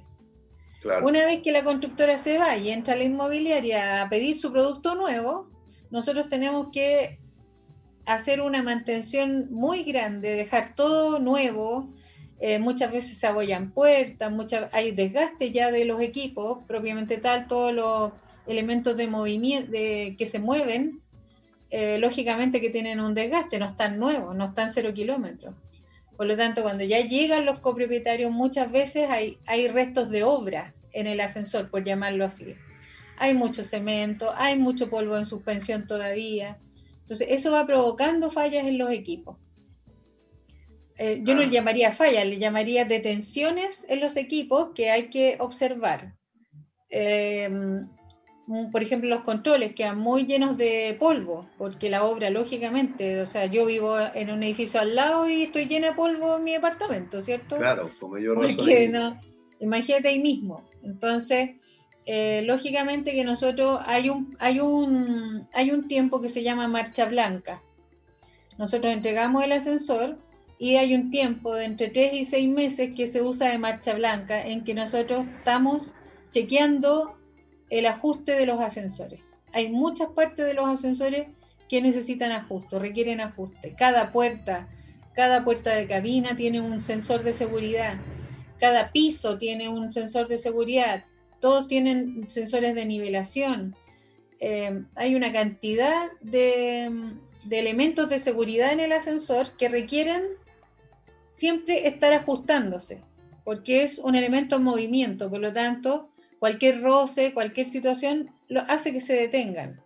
Así que generalmente todas las fallas ocurren antes, ah, ocurren cuando eh, tú vas y te entregan tu apartamento nuevo y todos felices, los ascensores siempre están ajustándose en ese periodo, que son seis meses, entre tres y seis meses. Después ya deberían empezar a estabilizarse, a tener menos fallas, ya, eh, ya el mantenedor ya comienza con su trabajo, ya comienza con su, con su eh, lista de chequeo mensual, así que empiezan a bajar los problemas y se los comienzan a estabilizar. Ok, y en ese instante en que están en marcha blanca, se está usando como mantacarga de todas maneras. Claro, cuando, cuando el ascensor está en marcha blanca todavía está forrado porque los propietarios están en mudanza y ahí, ahí las mudanzas también provocan algunos daños. Eh, generalmente estos muebles grandes, las camas y todo, eh, van provocando daño a las puertas, la gente que su, la gente de la mudanza no tiene mucho cuidado, por lo que es bueno siempre al administrador recomendarle que deje alguna garantía ante la mudanza. Alguna garantía, no sé, en caso que, por ejemplo, el sistema de puertas tiene una malla infrarroja en toda su altura, en la cabina, es lo primero que golpean. Lo primero que golpean, el equipo está nuevo y es lo primero que dañan con la mudanza. Eso no se puede proteger porque si no el ascensor no funcionaría, no cerraría ni abriría las puertas. Claro. Estoy tratando de ser lo más didáctica. Sí, no, a propósito de eso, y súper didáctica, a propósito de eso, eh, el ascensor la cabina se ve afectada cuando está esta, esta, esta digamos, eh, malla eh, infrarroja, digamos, que es por seguridad. Eh, y antes existían, digamos, solamente una, ¿verdad? Una que estaba más mm. abajito. Si mm. yo le pongo la mano, porque voy a, estoy esperando, digamos, que alguien entre al ascensor o me pongo, me cruzo con alguien que va, que va saliendo, yo voy entrando y sigo conversando, pero le pongo la mano para que no se me cierre la puerta. ¿Eso podría afectar el buen funcionamiento de, la cabina, de, la puerta en sí? Claro, porque la, la, puerta y la malla infrarroja tienen un tiempo de accionamiento. Entonces, de acuerdo a cómo lo programamos, algunas comunidades lo quieren que la puerta se mantenga abierta más tiempo, otros menos tiempo, eso es ajustable. Eh, si yo pongo la mano en el sensor, el sensor va a esperar unos uno 10, 15 segundos y va a empezar a sonar una alarma. Del minuto que empieza a sonar la alarma, el ascensor dice algo malo hay aquí, porque tenemos que pensar que es un, es un cerebro electrónico y se activa alguna seguridad o alguna alarma y este, este cerebro, este comando dice algo, estoy fallando, algo me está pasando. ¿cierto? Entonces, ¿qué es lo que hace? Empieza a acumular fallas, empieza a acumular fallas que no son eh, precisamente para que el ascensor quede detenido, sino que empieza a acumular, acumular basura, digamos, acumular información de que en algún minuto la puerta estuvo bloqueada. Entonces, finalmente, después de una cantidad de estas fallas o malas fallas, el ascensor va a decir, a ver, tengo, tengo 20 este tipo de fallas acumuladas, me voy a quedar detenido para que me vengan a revisar. Mejor, porque me parece muy raro que me estén bloqueando la puerta cada rato, ¿cierto? Entonces el ascensor se va a quedar detenido. Otra situación, eh, y te lo voy a comentar que me sucedió en un edificio, es que las personas, cuando tenían un solo, eh, un, solo haz de luz, eh, traían siempre muchas cosas, porque había una oficina en un piso más alto, y le ponían uno de estos, eh, eh ¿cómo se llaman estos cositos amarillos que tiene goma por un ah, lado? Sí. Entonces, le ponían ahí esa, ese, ese cosito para que la puerta no se, eh, no se cerrara y ellos pudieran entrar todo lo que querían acarrear. Sí. Eh, alguien me explicó que precisamente eso hacía perder la memoria eh, porque además iba quedando granito o iba quedando suciedad en el haz mm. de luz, ¿verdad? Mm. Y eso provocaba en algún momento que la puerta perdiera el control y no sabía si tenía que cerrar o abrir. Y generalmente se abría y se trancaba porque se metía hacia un, eh, hacia un costado y quedaba trancada la puerta. Y la gente reclamaba porque los ascensores eran malos, ¿verdad? que pasaban fallando, que la empresa de mantenimiento era pésima porque no hacía su trabajo, pero no entendía digamos, lo que nosotros le explicábamos. Eh, efectivamente, eh, se puede perder la memoria y, puede afectar mayormente el funcionamiento de un equipo cuando se mal usa, como en este caso. Sí, claro. O sea, no es que se pierda la memoria, sino que lo, que lo que te explico es que se van acumulando fallas que no son fallas de detención, sino que se van acumulando fallas eh, que, no, eh, que no dejan detenido el ascensor, pero se acumulan en la memoria. Entonces, en algún minuto el ascensor dice, no, ya, es mucho, me voy a quedar detenido y las puertas quedan abiertas, quedan abiertas y no funciona más. Ahora, cuando yo forzo una puerta, porque hay gente que también cuando la puerta va cerrando y va corriendo para que llegue, y va y le pone la mano y lo aprieta, ahí tenemos un motor arriba en el, en el operador de puerta. Y ese motor, al no terminar su, su viaje de cierre e interrumpirlo a la mitad, ese motor se desprograma. Entonces, ¿qué hace? Se abre y ahí queda detenido. Queda totalmente descontrolado, porque es como el portón automático del el portón este, el motor del portón de los edificios, que si no completa su viaje completo, pierde las vueltas porque tienen un sistema de conteo de vueltas, de velocidades. Entonces pierde ese conteo. Entonces se vuelve a reiniciar y se abre completo y vuelve a reiniciarse.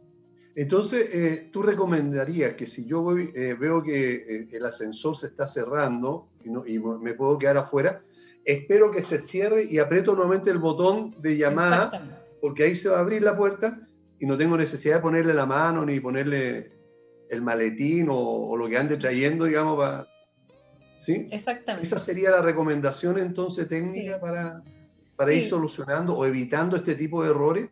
Sí, lo que, eh, lo que siempre recomendamos es que en las puertas se mantenga limpia la pisadera para que el recorrido sea suave y no haya nada interrumpiendo, porque a veces la pisadera hay, no sé, una piedrita o quedó, eh, quedó un papel, algo, entonces la puerta no, no, alcanza a cerrar, entonces se devuelve. Hay que ah. mantener limpia la pisadera, que eso es un tema que pueden la misma gente del aseo del edificio puede mantener las pisaderas limpias, la, malla infrarroja limpia también, ¿cierto? Nunca forzar las puertas, sino que esperar que cierre y aprieto el botón y el ascensor va a abrir solo. Correcto, claro. En el tiempo en que lleguen, porque si, el ascensor ya se fue, no va a volver a buscarte. Entonces, en, la, medida que alcance el tiempo, el ascensor va a volver a abrir las puertas y va a salir con, va a alcanzar a, tú vas a alcanzar a subir pero no, no, no interrumpir el, cierre de la puerta, porque ahí es donde se descoordina el ascensor. Correcto. Entonces, cuando la gente dice este ascensor es malo, eh, el mantenedor es malo, yo creo que también hay que tener una cultura de uso del ascensor. El ascensor es un, es un elemento muy seguro y significa que al ser seguro tiene muchos elementos de seguridad que al tiro van a gatillar cualquiera de, cualquier detención porque el ascensor no va a partir si no está 100% seguro. Se va a quedar detenido. Claro. Y no se va a quedar detenido por malo, se va a quedar detenido porque activó una seguridad. ¿Te fijas? Ahora, eh, sí, correcto. Eh, fíjate que es súper importante lo que acabas de decir porque hay que confesar y todos debemos reconocer que no tenemos cultura eh, para, digamos, eh, en cuanto a los ascensores. Nosotros creemos que el ascensor ¿verdad? está ahí y podemos hacer lo que se nos antoje y, tendría que seguir funcionando. No, no, no, no, entendemos digamos, que, hay, que hay una maquinaria, digamos, que hay eh, mecanismos complejos ¿verdad? que, tal como usted estaba explicando, eh, si uno los altera, ¿verdad? por seguridad, también va acumulando esta información y en un momento se puede detener a veces sin que tenga nada específico, pero eh, justamente con eso llama a, un técnico para que lo revise lo que cree que puede estar fallando. Entonces es por seguridad.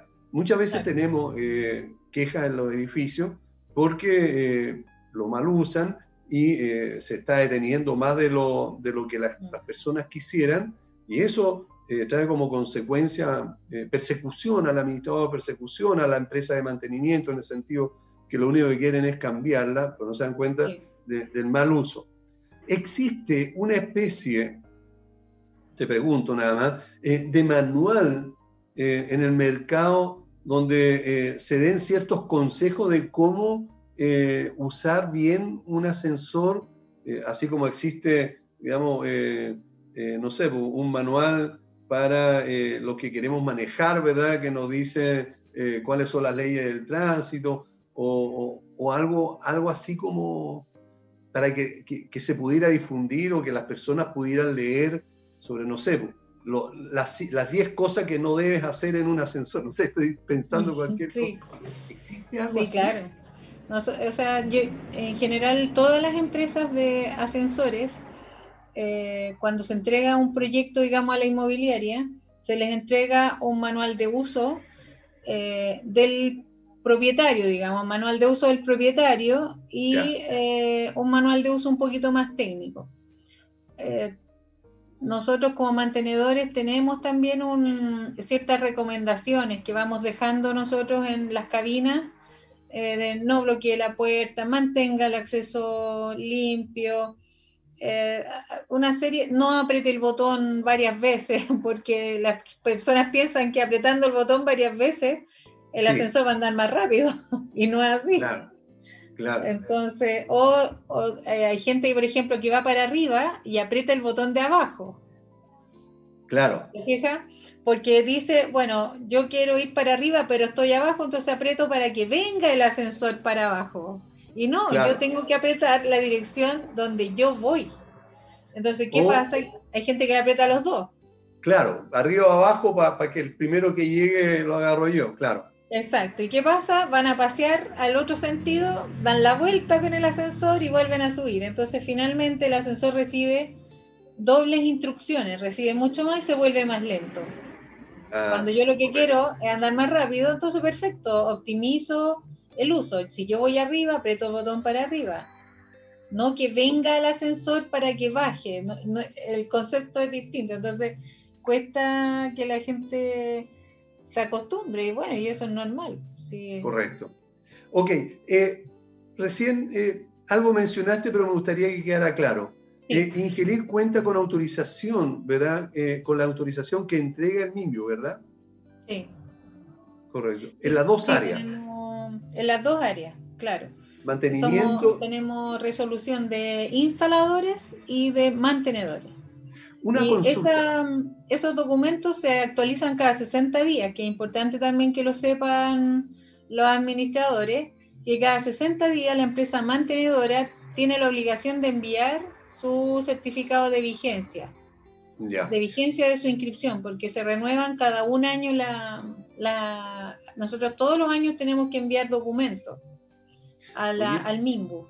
Sí, correcto. ¿Y qué pasa, por ejemplo, si eh, eh, una empresa de mantenimiento no, no, cumple con este, con este requisito de estar autorizado por el MIMBU, ya sea porque eh, no renovó o porque definitivamente se lanzó a trabajar en el mercado sin estar autorizado por el ministerio? Eso eh, ahora con la nueva ley no se puede.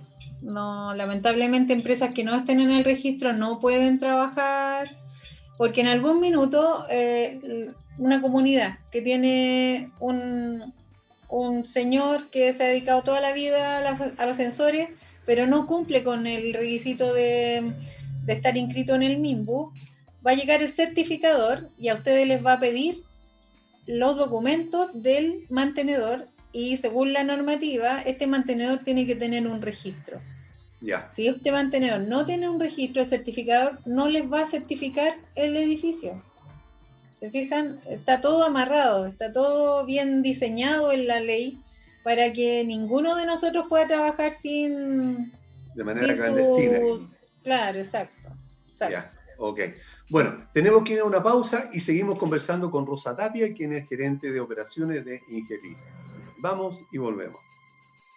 Bien, ya estamos de vuelta con el programa Hablemos de Copropiedad y antes de seguir conversando con Rosa Tapia e Ingelí, debo señalarle y recomendarle a Valle Azul, que una empresa líder en limpieza y mantención de piscina, deja en manos de profesionales la mantención de tu piscina en condominio y también en particulares. Para mayor información pueden llamar o escribir al WhatsApp más 56 961 206 001. Valle Azul deja en nuestras manos el cuidado de tu piscina. También eh, tenemos a ARMIS, que es el estudio jurídico especialista en temas legales de condominio. Enfrenta las situaciones judiciales de copropiedad, laborales y también civiles, con quienes de verdad conocen a profundidad estos temas y saben cómo apoyar legalmente a las comunidades. Esto es súper importante. Para contactarlo puede hacerlo a través del, sitio web de ellos que es armis.cl. Vive la mejor forma de administrar comunidades con el software adecuado para tus necesidades como administrador. Visita edipro.cl y al usar la demo podrás darte cuenta lo fácil y práctico que resulta ser el usar Edipro eh, eh, como software para la administración de tus comunidades. Y si te decides a contratar el servicio, dile que vas de parte de Hablemos de Copropiedad y ellos te van a hacer un 20% de descuento de manera permanente. Por lo tanto, no pierdas esta oportunidad. Primero de mejorar eh, tu servicio como administrador y además seguir creciendo como administrador porque el tiempo que vas a que estás destinando en este momento a todo lo que está relacionado con el gasto común y, la información que hay que trabajar en Edipro te va a ser mucho más fácil. ¿Quieres tener tranquilidad y seguridad en los ascensores de tu comunidad? Ingelif es una empresa en la que puedes confiar. Llevamos, y aquí corrijo, ¿verdad? Eh, ahora ocho años, yo tenía puesto siete porque eso es lo que Ingelis me había pasado. En este rubro asegurando la calidad y el profesionalismo en nuestros servicios. Nuestros clientes nos recomiendan, y nosotros como programa también, y están midiendo continuamente la satisfacción para seguir mejorando. Y eso es algo súper importante. Por lo tanto, confíen en Ingelif, que es una empresa de ingeniería vertical y mantención, porque de esa manera entonces tú vas a poder vivir tranquilo si estás en esa comunidad y si eres administrador vas a saber que tienes el respaldo de ellos para cualquier situación de emergencia que pueda haber en tu comunidad. Para ubicarlo lo puedes hacer en el 225-010-752 o en el sitio web que es ingelif.cl. CCS Corredores de Seguro cuenta con más de 20 años de experiencia asesorando y asegurando a las comunidades de edificios y condominios. CCS Corredores de Seguros brinda una atención personalizada y exclusivo apoyo en la tramitación de los siniestros cuando estos ocurren. Contáctanos en www.ccs.cl. Y por último tenemos a AIS Certificadores. Es una empresa que se especializa justamente en la inspección y la certificación de equipos de transporte vertical, tales como ascensores, montacargas, escaleras y rampas mecánicas. AIS Certificadores está inscrito en primera categoría de certificadores en el Ministerio de Vivienda y Urbanismo. Para más información y contacto visita la página aiscertificadores.cl.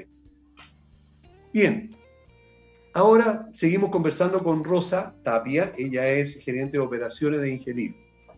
Y debo preguntarte, eh, Rosa, eh, ¿qué servicio es lo que una comunidad contrata con una empresa de mantenimiento de ascensores. Exactamente eh, de qué se trata este contrato y este servicio de mantención.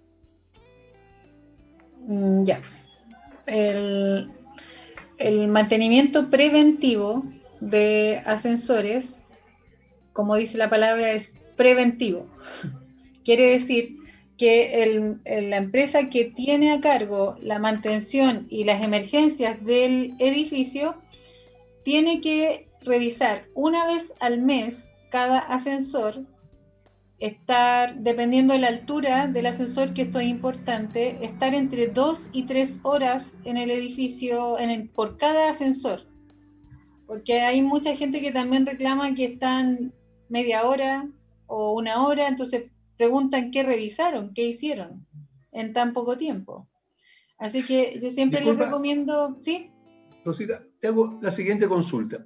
Eh, ¿Existe, eh, como en los, como, como por ejemplo cuando te, venden un auto nuevo, un catálogo donde te dice eh, a, a, los 10.000 kilómetros hay que hacerle esto, esto y esto otro, y a los 15.000 o a los 20.000, no sé, esto, existe una especie como de catálogo de, o guía eh, que se debe, eh, que debe respetar el técnico que va a, ejecutar algún, alguna labor de mantención eh, para ese equipo?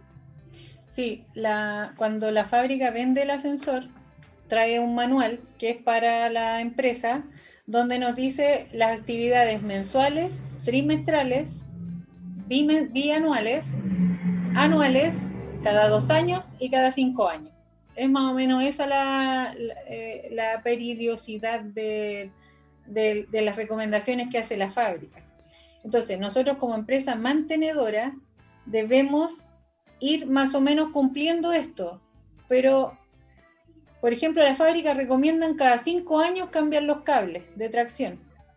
Pero nosotros como empresa mantenedora y especialistas, si vemos que los cables a los cinco años, están en perfectas condiciones, no han dañado poleas, no han, no han hecho ningún daño mayor y están en perfectas condiciones, nosotros a la administración le decimos, mira, se cumplieron los cinco años, pero tus cables están en estas condiciones. Esa es una relación de confianza que debemos tener con nuestra administración. Y decirle, sinceramente creo que no tienes que gastar plata en esto, porque, porque los cables están en perfectas condiciones. Pero eso, perdona, pero eso va, va, a depender también del uso eh, de la cantidad de viajes que tenga, porque eh, generalmente pasa al revés. Generalmente ya a los tres o cuatro años se empieza a notar, digamos, un, fuerte desgaste de, estos cables. Sí, todo depende de la calidad de los cables, de, la procedencia de los cables, porque bueno, ahora como todos sabemos, casi todos los ascensores vienen de China. Y en China hay distintas calidades, distintos precios. Por lo tanto, un ascensor muy bueno puede que esa empresa haya comprado cable a una empresa que no es tan buena. Entonces, a los tres o cuatro años ya empiezan a desgastar. Principalmente se nota en, la polea de tracción, que empieza un desgaste y pérdida de material, eh, un metalizado. Sí, volviendo, volviendo entonces al catálogo o guía que tú me dices que debiera existir en cada comunidad, pero eso se lo dan al mantenedor, pero perdón, al, fabricante o al, al instalador, pero después se empieza a perder, porque pasa de, un, de uno a otro y generalmente las la, comunidades cambian de mantenedores, ya no está el catálogo. ¿Cómo eh, alguna, eh, alguna comunidad pudiera conseguir alguno para eh, tenerlo, digamos, dentro de la comunidad y de vez en cuando chequear lo que hace el mantenedor? ahora en, la, en, el tema de la certificación, uno de los documentos que pide el certificador para dejarlo en la carpeta de la comunidad es el plan anual de mantenimiento. En el plan anual de mantenimiento están estas tareas, que son las mensuales, las trimestrales, las cada seis meses y las cada un año, eh, en un plan anual completo. Entonces ese plan anual es la guía para la comunidad más las recomendaciones de su mantenedor de mantener su ascensor en óptimas condiciones, tanto como preventivo como correctivo. Que el, plan correctivo es el que se les cotiza, el, el que tiene cambio de pieza. Buen dato para los administradores, espero que hayan anotado, estimados colegas. Plan anual de mantenimiento. Deberían estar en todas las comunidades, por lo tanto, eh, podemos nosotros empezar a pedirlo o revisar la carpeta si ya hemos hecho las certificaciones anteriores, porque evidentemente deberíamos tener una copia de todo eso. Exacto. ¿Qué y más? también, eh, cuando va al mantenedor y le entrega lo, eh, hace la mantención y entrega los trabajos, él deja un checklist en la, en la conserjería. Generalmente el mayordomo y el conserje son los que reciben la mantención mensual. Ellos son los que firman el checklist.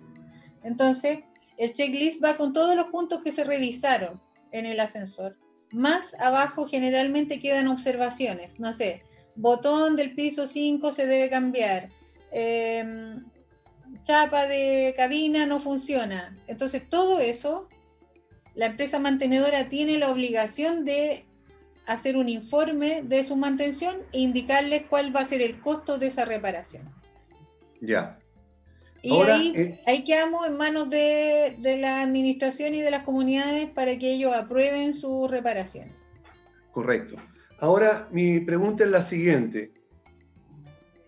¿Qué pensarías tú o cómo debería pensar yo si veo que eh, me entregan un checklist, ¿verdad? De todo lo que ejecutó ese, esa, ese mantenimiento, de todo lo que se hizo en el mantenimiento y lo veo que está muy completo pero al mirar en el libro de novedades, veo que la, persona o los técnicos entraron a las 11 de la mañana y a las 12.30 ya se retiraron.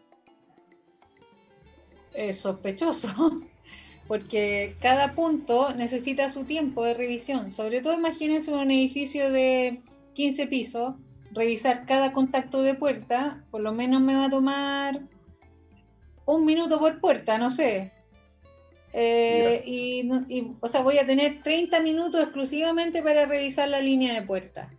Entonces, 30 minutos en este ascensor, 30 minutos en el otro, revisión de la sala, eh, cables de tracción, lubricar, eh, hacer el aseo del pozo, sacar el polvo de los controles. O sea, ya llevo, en, en esos ítems solamente ya llevo un par de horas. Ahora, generalmente, y lo que se hace es de tener un ascensor primero, después el otro, cuando son dos. Entonces, eh, tampoco se puede hacer en paralelo. Por lo tanto, el, técnico tiene que estar por lo menos, si parte a las 9, a las 2 de la tarde tiene que estar saliendo recién de un ascensor de 10, 12 paradas, hasta 15 pisos. Ya. Sobre todo cuando hay sala de máquina, claro, cuando hay sala de máquina hay otro sector que revisar hay que revisar, hay que revisar el nivel de, la de, de, aceite de la máquina, revisar la condición de los rodamientos, cómo están los cables de tracción, eh, los contactores, eh, sopletear el, el control. hay, muchas, hay muchas actividades que hay que hacer y no, no es para una hora y media. Correcto. Entonces, ahí es donde yo les recomiendo que si ustedes ven que el conserje vio que se demoraron una hora y media, de inmediato llamen a su supervisor, de inmediato, o sea, que, lleguen, que lleguen los comentarios a las empresas. A mí, de verdad que yo agradezco mucho cuando me llama alguien, nosotros tenemos un gerente de mantenimiento, pero nosotros agradecemos mucho que nos llamen nuestros nuestro, nuestro partner administradores o el conserje, tenemos muy buena relación con ellos, entonces eh, la comunicación es súper importante, porque así nos ayudan a mejorar. Okay. Porque nosotros no tenemos el control de nuestros técnicos en terreno y ninguna empresa lo tiene. Imposible, o sea, no, no, no, no, hay, no hay cómo. Claro, entonces uno tiene que estar, sea, esto es, esto es, trabajamos en equipo con las comunidades, nosotros tenemos que estar bien comunicados, llamarnos, conocernos. A, a mí todos tienen mi teléfono, todas mis comunidades tienen mi teléfono y me llaman a la hora que sea y voy a la hora que sea a alguna reunión. O va mi gerente si yo no puedo ir, pero en general estamos muy cercanos al, al, administrador y a la comunidad. Y eso es súper importante. Yo les recomiendo que se junten con sus supervisores de mantención y les hagan todas las observaciones antes que empiecen los problemas. Correcto. ¿Mm? Ok. Ahora, eh, ¿qué más involucra el, el contrato de mantenimiento? o que no involucra también. Después vemos eso. El contrato de mantenimiento involucra la mantención preventiva de la que ya hemos conversado y involucra la atención de emergencias las 24 horas, los 365 días del año. O sea, cuando yo, cuando ustedes pagan las UF mensualmente, está incorporado el servicio de emergencia no sé si todas las empresas, yo en general creo que casi todas las empresas funcionamos con las mismas políticas. Eh, no creo que ninguna empresa eh, cobre las emergencias aparte. No, no. Eh, ahora, efectivamente, yo llamo porque hay una emergencia. ¿Cuál es el plazo? ¿Cuál es el tiempo? ¿Cómo, cómo, ¿Cuánto el máximo de tiempo que se puede demorar en ir a solucionar ese problema? Eh, ya, eh, hay dos condiciones de emergencia. ¿Mm? Hay dos situaciones de emergencia y que ahí la, asistente telefónica es súper importante. El consejo, la persona que hace la llamada, tiene que, tiene que tratar de darle la mayor información al asistente, porque ella de acuerdo a eso clasifica la gravedad de la emergencia. Si hay una persona encerrada en el ascensor, Ah, voy a hablar por mi empresa. Eh, tenemos un contrato que dice antes de 30 minutos debemos llegar, porque los bomberos llegan mucho antes que nosotros. Entonces, eso es otra cosa. No llamen a los bomberos, sino que eh, reciban capacitación en la medida que se pueda para rescatar a la persona encerrada. Porque el bombero, imagínate tú, que viene con, con la baliza, viene con el escándalo en la calle, y hacen, tú sabes cómo son los bomberos, ¿va a llegar a pedir la llave? No creo. si viene corriendo, va a llegar con el hacha y te va a hacer pedazo la puerta, va a sacar a una persona encerrada. Ojalá que no todos mis amigos bomberos sean así, pero yo he visto que la mayoría fuerza las puertas y el técnico viene detrás, entonces no van a llegar a pedir la llave, ¿te fijas? Van a destruir la puerta. Entonces, aprovecho mandar un saludo a los bomberos, yo soy fanático de ellos, lo fui durante muchos años, eh, pero claro, eh, ellos llegan y, y, si no, no, no, hay, no está expedito, digamos, el que le entregue la llave, ellos van a proceder y es justo que lo hagan, porque su labor es totalmente distinta. Por lo tanto, eh, en, el caso, en el caso de ustedes, recomiendan entonces, ahora, media hora, yo creo que sería un teletransportarse, porque eh, con el tránsito que hay a cualquier momento, a no ser que sea a las 3 de la mañana, entre las 3 y las 4 de la mañana, eh, el tránsito es horrible y puede que se mueren mucho. Pero sí existe la posibilidad entonces que los mismos conserjes estén capacitados para ejecutar justamente la maniobra de rescate Sí, en el, en el contrato de mantención, por ejemplo, cuando tomamos alguna comunidad nueva, nosotros le ofrecemos de inmediato una capacitación a los conserjes. eh, que, indicamos los puntos básicos para rescatar a una persona, indicándole siempre que si no están seguros de hacerlo, que no lo hagan, porque eh, puede ser peligroso. Entonces tiene que ser una persona bien hábil, bien despierta, que haya entendido la capacitación. Y si no la entienden, la hacemos nuevamente y eso no tiene costo para la comunidad. Nosotros vamos nuevamente, sobre todo que hay mucha rotación de conserje y generalmente sábado y domingo es cuando más que hay gente encerrada. No sé por qué, pero y el sábado y domingo está el conserje que reemplaza y el que menos sabe. Entonces, nos cuesta mucho. Y ahí es donde eh, nosotros va la persona que está más cerca. No sé, yo vivo en Macul y si hay gente encerrada en mi edificio en Macul, voy yo misma a rescatar o va, o va mi socio. Eh, está como toda la empresa bien, bien em, programada para, para rescatar personas. Y la media hora igual, sabes que hemos, hemos llegado. Ahora, si a las 6 de la tarde ya hay un taco espantoso y tenemos que ir a Ciudad Empresarial, no vamos a llegar, ¿te fijas? Ahora. Pero, estamos por teléfono. Correcto. Y en el caso de una eh, de, otra emergencia y que no sea con gente eh, atrapada, eh, ¿cómo, ¿cómo, funciona este? Porque muchas veces pasa eso que me llama un conserje diciendo, mire, se echó a perder el ascensor, llamé a la empresa, ¿verdad? Hace 40 minutos que lo llamé y todavía no llegan. ¿verdad? ¿Cómo se hace esa parte? En el, contrato queda, en el contrato queda establecida el tiempo de llegada a una llamada de emergencia. Cuando no es por, por, em, por, personas atrapadas, normalmente se, establecen entre dos y tres horas de llegada. en nuestra empresa tenemos dos horas, aquí en Santiago. Cuando hay regiones tenemos un poquito más. Eh, pero eh, acá en Santiago el promedio siempre son dos horas. No creo que ninguna empresa ofrezca más. Eh, por lo tanto, si no llega dentro de las dos horas, ahí recién el conserje que se empieza a preocupar y puede llamar al supervisor, y, oiga, no han llegado, o insistir de acuerdo al grado de emergencia que tenga. Claro.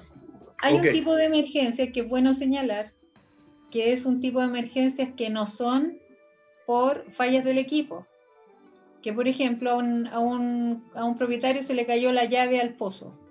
Ah. Eso ocurre. Se cayeron la llave del departamento al pozo, llaman emergencia. Entonces ahí cada empresa tiene su política. Eh, algunas cobran, otras no, porque no es una emergencia del ascensor, es una responsabilidad de los propietarios. Entonces ojo con eso porque puede que les puedan cobrar por esas emergencias. Bueno, y sería justo porque además hubo una eh, hubo un traslado que tiene un costo, ¿verdad? Hubo personal, digamos, que, que, hay que pagarle un sueldo para que esté, digamos, eh, entonces, evidentemente que es justo que la empresa cobre, o sea, no, pueden estar trabajando a, nadie, de hecho, nadie debería trabajar gratis, a no ser que sea para una institución, ¿verdad? Eh, gremial o, o, de beneficencia, pero, pero si no, entonces está bien que cobren. Ahora, volviendo otra vez al tema de, qué otra cosa no cubre una, eh, un contrato de mantenimiento. Ya, no cubre los repuestos. Eh, cuando, cuando hay algún daño de repuestos, eh, eso no lo cubre la mantención preventiva. Eso ya va, se envía una cotización por el cambio de repuesto. Eh, botones, que hay un repuesto que es de mayor em, rotación, que son los, eh, lo de más uso, los botones, los repuestos de las puertas, la malla infrarroja, eh, la iluminación de cabina, em, los citófonos, por ejemplo, que generalmente están fallando, contactos de puerta, que son, son repuestos de menor valor, pero sí hay que estarlos cambiando y está incluido eh, la presencia de un técnico para cuando vayan a certificar el ascensor.